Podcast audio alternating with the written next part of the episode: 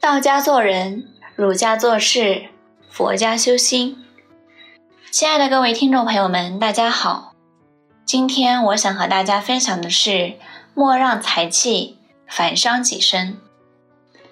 庄子在《庄子人间世》中说道：“汝不知夫螳螂乎？怒其臂以当车辙，不知其不胜任也，是其才之美者也。”在这里，庄子用意在提醒人不要像志大才疏的螳螂一样，自知本事大，怒其臂以当车辙，结果遭殃的还是自己。另外，在《庄子大宗师》一篇中，庄子还假借孔子与子贡的一段对话，道出了圣人的尴尬困惑。孔子曰：“秋，天之路明也。”虽然吾与汝共之，孔子说：“我啊，是上天给我的刑罚，是受罪的。做人大部分如此，死要面子活受罪。像圣人孔子是天之路明，要救世救民，不是自己找罪受吗？”庄子反复声明了这样一个道理，即道与财。两者不可兼得。唐代诗人杜牧的一首诗说得好：“中路应循我所长，由来才命两相仿。劝君莫跟天蛇足，一展尘劳不得长。”有些人聪慧能干，但是没有好运气，苦了一辈子，如同孔子所说的秋。天之路明也。有些人命好，却能不劳而获。然而欲除烦恼须无我，看通了，人生就没有什么烦恼了。各有前因莫羡人，每一个人都有各自的前因后果，无需妒忌羡慕他人。东汉末年的祢衡最能说明。财对命的负面作用。祢衡年少才高，目空一切。建安初年，二十出头的祢衡初到许昌。当时许昌是汉王朝的都城，名流云集。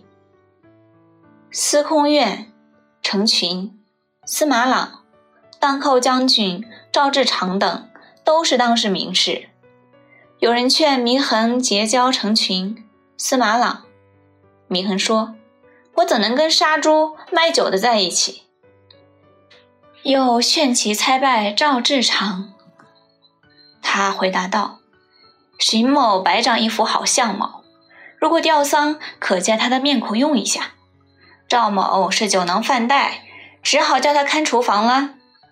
这位才子唯独与少府孔融、主簿杨修意气相投，对人说。”孔文举是我大儿，杨德祖是我小儿，其余碌碌之辈不值一提。由此可见他何等狂傲。献帝初年间，孔融上书荐举祢衡，大将军曹操有召见之意。祢衡看不起曹操，抱病不往，还口出不逊之言。曹操后来给他封了个击鼓小吏的官。借以羞辱他。一天，曹操大会宾客，命祢衡穿戴鼓励衣帽，当众击鼓为乐。祢衡竟在大庭广众之下脱光衣服，赤身露体，使宾主讨了个没趣。曹操恨祢衡入骨，但又不愿因杀他而坏了自己的名声，便把祢衡送给荆州的刘表。祢衡替刘表掌管文书。颇为卖力，但不久便因倨傲无礼而得罪众人。刘表也聪明，把他打发到江夏太守黄祖那里去。祢衡为黄祖长书记，起初干得也不错。后来黄祖在战船上设宴，祢衡说话无礼，受到黄祖呵斥。祢衡竟顶嘴对骂。黄祖急性子，盛怒之下把他杀了。其实祢衡仅二十六岁，祢衡文采颇高，他知一点文墨才气便轻看天下。殊不知，一介文人在世上并非有甚不得了，赏则如宝，不赏则败履，不足左右他人也。祢衡似乎不知道这些，他孤身居于权柄高卧之虎狼群中，不知自保，反而放浪形骸，无端冲撞权势人物。最后因狂纵而被人杀害。有人说，生命本身就是一种痛苦，但为了夕阳西下那动人心魄的美，我宁愿选择痛苦。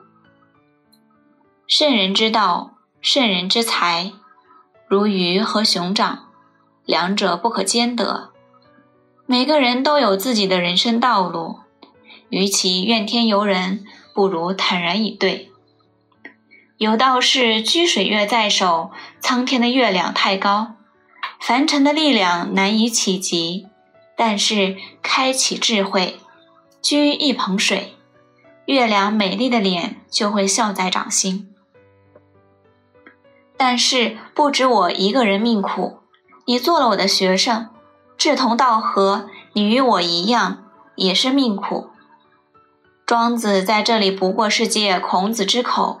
说，出生在一个变乱的年代，以救世救民为己任的人，一定是要命苦的，这是一个原则。